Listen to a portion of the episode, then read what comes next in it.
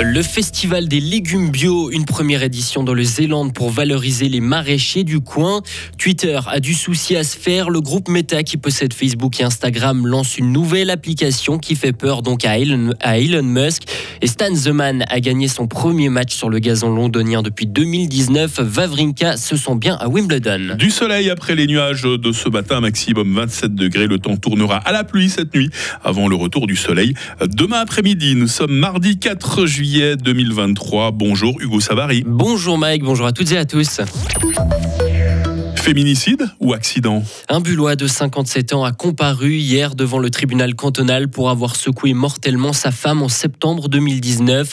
En première instance, le meurtre n'a pas été retenu. À la surprise générale, l'accusé a déjà purgé sa peine de 7 mois pour lésion corporelle simple et est aujourd'hui libre. Le ministère public a fait appel et demande 7 ans de prison. Les juges cantonaux rendront leur verdict ce mercredi. La défense a déjà annoncé qu'elle fera recours au tribunal fédéral. Le temps d'une journée, le public a pu découvrir le plus grand potager de Suisse. Le Zélande accueillait ce week-end la première édition du Biog Musetag, soit le jour des légumes bio. Visite guidée, atelier plantation de légumes, course de mini-tracteurs. Tout était fait pour inviter à découvrir la région et le travail des maraîchers locaux.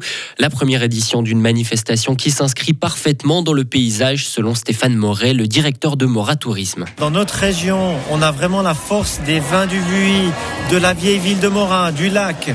Et aujourd'hui, on souhaite y ajouter toute la force des producteurs de légumes, les légumes bio du Zélande. Et quand on met ces produits du terroir ensemble et qu'on les mêle avec le tourisme, ça peut vraiment faire des miracles. Et je suis convaincu qu'à l'avenir, en travaillant ensemble avec différents groupes, avec le terroir, entre terroir et tourisme, on peut vraiment faire de grandes choses. On n'est pas du tout des concurrents à ce niveau-là, mais au contraire, on peut créer des synergies et les porter sur les années à venir.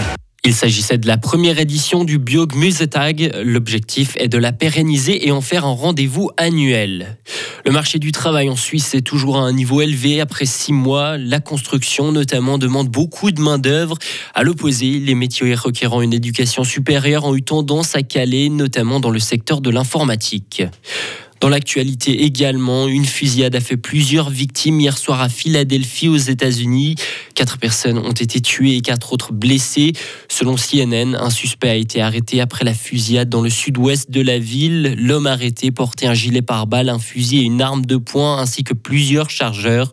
Depuis le début de l'année, les États-Unis ont connu 339 fusillades de masse. Les États-Unis, toujours eux, soutiennent Israël, mais de manière nuancée. Washington estime que l'État hébreu a le droit de défendre sa population contre les militants islamistes, mais il faut protéger les civils palestiniens. Des déclarations du porte-parole du département d'État américain suite à une opération de l'armée israélienne à Jenin. Huit Palestiniens ont été tués et cinq autres blessés hier dans cette opération antiterroriste. Depuis le début de l'année, 185 Palestiniens ont perdu la vie ainsi que 25 Israéliens. Twitter a officiellement un nouveau concurrent. La nouvelle application du groupe Meta est désormais disponible sur iPhone et Android en précommande gratuite. L'application devrait être à proprement parler disponible dans les prochains jours. Elle est décrite comme l'application d'Instagram pour les conversations via du texte. Et un peu de sport aussi, Hugo. Un match convaincant pour Stan Wawrinka. Le tennisman vaudois a passé hier soir le premier tour de Wimbledon. Il a battu en 3-7 le Finlandais Emil Ruosuo-Vuori.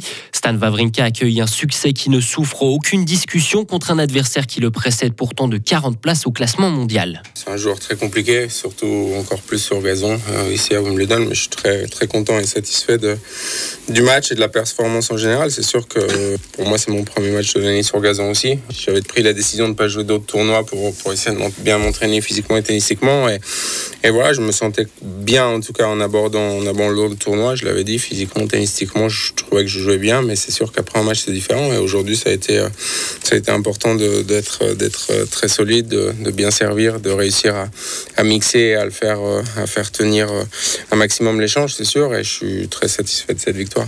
Et les trois autres Suisses engagés hier à Wimbledon ont connu des fortunes diverses. Si Jill Teichmann et Simona Waltert ont été éliminés, Belinda Bencic a par contre franchi le premier tour de Wimbledon.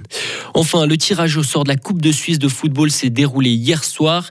Deux clubs fribourgeois étaient concernés. Haute-Gruyère affrontera une équipe de Super League au premier tour.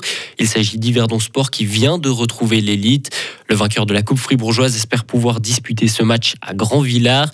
Et de son côté, le FC Bull se déplacera en Valais pour y défier Saviez, une équipe qui évolue en deuxième ligue. Ces rencontres se disputeront entre le 18 et le 20 août. Je sens que ça va être très festif. Euh, sur le terrain, ça va être disputé, puis ça va être festif euh, aux abords du terrain. Hein, ces matchs, Exactement. Pour des équipes, on va dire, locales qui accueillent toujours euh, des clubs pro, et mm. c'est l'occasion de faire une belle fête, de faire rentrer un petit peu d'argent dans les caisses et d'attirer du public. C'est un spécialiste du football qui vous le dit, s'appelle Hugo Savary. Hein.